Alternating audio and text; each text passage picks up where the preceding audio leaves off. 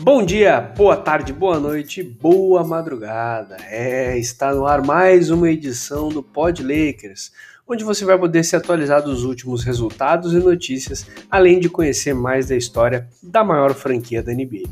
O meu nome é Kim Arthur, você pode me seguir nas redes sociais pelo arroba KimArthurGL, o Arthur é com H, e no episódio de hoje nós vamos falar mais sobre os últimos dois jogos, mais sobre os próximos dois jogos do nosso lindo e maravilhoso Los Angeles Lakers, trazer alguns updates e notícias lá de Los Angeles. E hoje também tem participação especial no episódio. O Pod Lakers faz parte do Famonanet, a maior rede de podcasts de NFL, NBA, MLB e NHL do Brasil, e você pode acompanhar mais do trabalho nas redes pelo arroba Famonanet, arroba Noaro Podcast e também arroba Podlakers.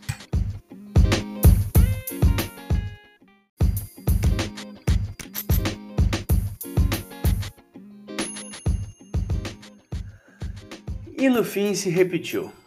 Se repetiu, tivemos mais duas derrotas seguidas. É impressionante. Será que a gente voltou no tempo?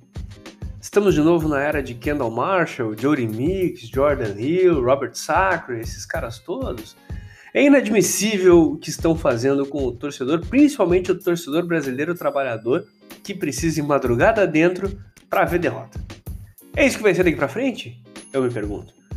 Eu já fiz a minha parte lá no Instagram dos Lakers comentar a diretoria Jim Carrey e eu recomendo que vocês façam o mesmo. Eu tô pistola. E para quem não entendeu, deixa eu explicar. Na segunda-feira, os Lakers receberam o Washington Wizards no Staples Center, enfrentou mais uma prorrogação e perdeu por 127 a 124. Eu vou repetir, em casa, os Lakers receberam o Washington Wizards, que perderam, perderiam para eu e mais quatro ouvintes, e perderam fazendo força ainda, porque veio mais uma prorrogação para a conta. Os Lakers tiveram mais um jogo com muitas perdas de bola, somando 20 turnovers durante a partida, 19 se não contar a prorrogação. Só LeBron somou 8 nessa estatística. O que manteve os Lakers na disputa foi um bom aproveitamento dos arremessos de quadra, chegando a 51% dos arremessos convertidos antes do intervalo, sendo 42,1% de fora do arco, uma boa porcentagem. Mesmo sem o Anthony Davis, e sem o Dennis Schroeder, né? Uh, os Lakers conseguiram controlar o garrafão, empatando a batalha de rebotes, liderados por Kyle Kuzma, que adicionou 11 rebotes e 14 pontos na partida, mais um duplo-duplo para ele. Kyle Kuzma, inclusive, tem se mostrado um gigante reboteiro e mais tarde um pouco eu vou explicar os motivos disso. O time da Califórnia chegou a abrir 17 pontos de diferença logo depois do intervalo, mas os Wizards começaram a crescer no jogo. Primeiro com Bradley Bill, cestinha da temporada, e depois com Russell Westbrook. Um destaque foi o calouro sérvio-israelense, o cara é da Sérvia e do Israel. Deni Avdia, que foi perfeito da quadra no último quarto, inclusive colocando duas cruciais cestas de três, somando todos os seus oito pontos no jogo. A partida poderia ter acabado no tempo regulamentar, quando LeBron acertou um arremesso de dois pontos para o empate e também sofreu a falta de Russell Westbrook, faltando nove segundos para o final mas ele foi lá e errou o lance livre que tinha. Os Lakers, inclusive, acertaram apenas 11 de 17 dos seus lances livres no jogo. O LeBron acertou apenas um de 3. Na prorrogação, os Lakers acertaram somente 3 de 10 arremessos de quadra, contra um aproveitamento de 75% dos Wizards, e o time de Washington voltou para casa com a vitória. LeBron foi o cestinho dos Lakers com 31 pontos, jogando exaustivos 43 minutos. Uh, ele ainda não ficou de fora de nenhum jogo na temporada e ele experimentou uma minutagem altíssima durante o mês de fevereiro, inclusive acima da sua média na temporada. Montrezl Harrell veio do banco e anotou 26 pontos e 9 rebotes.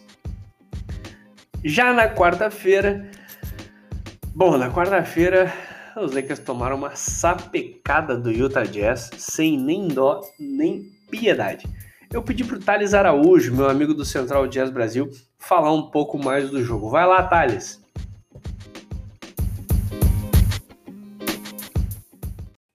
Salve Kim, salve Laker Nation. Bom, como o Kim disse, eu vim aqui para dar uns pitacos sobre a partida da última quarta e sobre a temporada do Jazz como um todo. É bom sempre ressaltar que a partida ficou um pouco aquém por conta das lesões que o Lakers está enfrentando. Mas dito isso, foi uma partida bem sólida da parte de Utah, porque mesmo com o Mitchell começando muito frio, é, o Jazz se manteve à frente durante toda a partida, praticamente. Isso muito pela boa defesa coletiva, é, com destaque para o Royce O'Neal, e pelo Clarkson, Bogdanovic e Conley terem ficado muito quentes no ataque. Mas para mim a grande chave foi a forma que o Jazz explorou muito bem a defesa de pick and roll do Lakers. Para vocês terem uma ideia, Favors e Gobert combinaram para 30 pontos na partida de ontem, e na temporada eles têm médias combinadas para 20 pontos por jogo. É claro que as, lesões atrapalharam a gente ter um gostinho de como seria uma série de playoffs entre as duas equipes, mas a gente ainda vai ter dois embates é, pela temporada.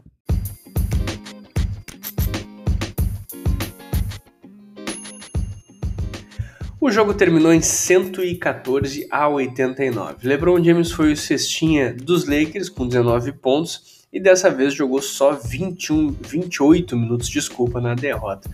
Eu também queria saber do Thales, aproveitar que ele vai nos dar essa mão, e saber um pouco mais da temporada do Utah Jazz até aqui. E sobre a temporada, é, dando um resumo bem rápido, o Jazz começou bem mal, bem lento, com um recorde de 4-4, onde o time era muito constante e nesse período o Bogdanovich e Mitchell não conseguiam jogar bem e não conseguiam fazer bons jogos. Mas depois disso, o time foi se encontrando até o período em que ganhamos 22 jogos em, nos últimos 24. E que no meio disso a gente teve seis vitórias, é, mesmo com o Colin machucado, e três vitórias com, sem Donovan Mitchell e sem Derek Favors. O que acaba apontando que o Jazz está com um elenco bem profundo e que pode fazer uma boa campanha nos playoffs, a gente espera que sim. Mas é sempre bom manter o pé no chão. É, ainda falta metade da temporada e agora o Jazz vai ser o time que vai, mais vai viajar pelos Estados Unidos nessa segunda parte. Então a gente tem muito o que aprender ainda nessa segunda parte da temporada.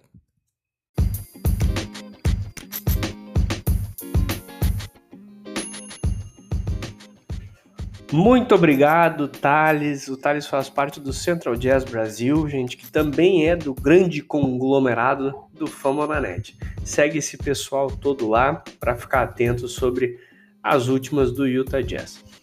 Os Lakers agora ostentam um recorde de 22 vitórias e 11 derrotas e seguem na terceira colocação na Conferência Oeste. É a primeira vez desde dezembro de 2019 que os Lakers têm uma sequência de quatro derrotas. Agora vamos ver alguns updates lá em Los Angeles. A tabela dos Lakers e também dos outros times da NBA foi é, para depois do jogo das estrelas foi revelada durante a semana os Lakers vão ter mais 36 jogos para encerrar a temporada regular no espaço de 65 dias. O primeiro jogo depois das festividades do All-Star Game é contra o Indiana Pacers no Staples Center e também no Staples Center os Lakers vão receber o New Orleans Pelicans para encerrar a temporada regular lá em 16 de maio. Vão ser oito jogos como visitante na costa, na costa Leste e também uma visita de dois jogos seguidos contra os Mavericks em Dallas, seguindo aquele cronograma que a NBA desenhou de jogos seguidos em cidades visitantes para evitar as viagens. Lá atrás eu também comentei sobre o Caio Kuzma ter virado um reboteiro de elite o Dr. Raj Brown, meu amigaço que não sabe que eu existo, mas é meu amigo, fez uma análise bem legal de como o Cruise Control mudou alguns exercícios do seu treinamento individual de fundamentos e isso tem trazido um Kuzma bem mais imponente em termos de limpar o vidro, como dizem nas gírias americanas. Eu adoro esse termo, limpar o vidro. É, é uma gíria para rebote, para quem ainda não pescou. O Rajinho, é assim que eu chamo meu amigo Dr. Roger Brown, listou os detalhes como o Kuz deixou de ser um zumbi, termo que o próprio Kuzma uh, se usou para se descrever com, em relação ao seu comportamento sem a bola, e ele passou a ser uma máquina de rebotes. Os principais são a antecipação, como é muito mais comum hoje, a gente já vê ele se dirigindo para a cesta enquanto a bola ainda está no ar, uh, quando a bola está a caminho do ar, na verdade. O posicionamento também, que uma vez que ele chega para a disputa, também já se colocando mais rapidamente de lado no embate, criando um melhor ângulo de visão para a bola e uma, uma maior uh, área de, de ataque de acesso à mesma. E por último, a força física, uh, que ele tem usado nos adversários para ganhar alguns centímetros importantes a mais entre o adversário e a bola. É, e o efeito disso tem se mostrado nos números. Kyle Kuzma é responsável por garantir o rebote de 15,6% dos arremessos que o time adversário erra, crescendo 1% em relação ao último ano. Mas a grande diferença veio no ataque. Quando os Lakers erram um arremesso, Kuzma pega o rebote em 7,5% desses erros, mais que dobrando o seu percentual da temporada anterior, que era de 3,6%. Esse dado de rebote ofensivo coloca ele como o mais alto da NBA entre os jogadores que jogaram pelo menos 500 minutos no ano. Olha aí o menino Kuzma. Isso aí é resultado de todas as vezes que eu falei mal dele lá no Instagram do Lakers, com certeza. Tá faltando você ir lá pressionar, mas lembrando que tem que pressionar em português porque pressão em inglês não assusta ninguém. E agora uma última notícia é que a lesão de Anthony Davis acabou respingando no jovem armador Quinn Cook. Uh, os Lakers tomaram a difícil decisão de terminar o seu contrato nesta semana. Apesar da pouca participação na temporada, ele jogou apenas metade dos jogos e nem 4 minutos em média por jogo. Quinn Cook era elogiado pela sua presença forte no vestiário e química com o time. O que motivou a dispensa foi poder abrir mais uma vaga no elenco com a incerteza do futuro próximo de Anthony Davis, que está se recuperando ainda da sua lesão no tendão de Aquiles, coisa que a gente já falou nos últimos episódios. Declarado torcedor dos Lakers e campeão com a franquia, Cook certamente vai ser lembrado pela intensidade aplicada nas oportunidades que teve e certamente vai estar empregado logo logo. Até a próxima edição, na prevista para segunda-feira, os Lakers vão ter jogos na sexta-feira meia-noite contra o Portland Trail Blazers, quinto colocado na Conferência Oeste, e no domingo às 10 horas da noite contra o Golden State Warriors de Steph Curry. Ambos os jogos vão acontecer no Staples Center em Los Angeles e a expectativa é que Dennis Schroeder, o nosso armador alemão, participe já dos dois embates. Muito obrigado, Pod Lakers fica por aqui e nos vemos na segunda-feira.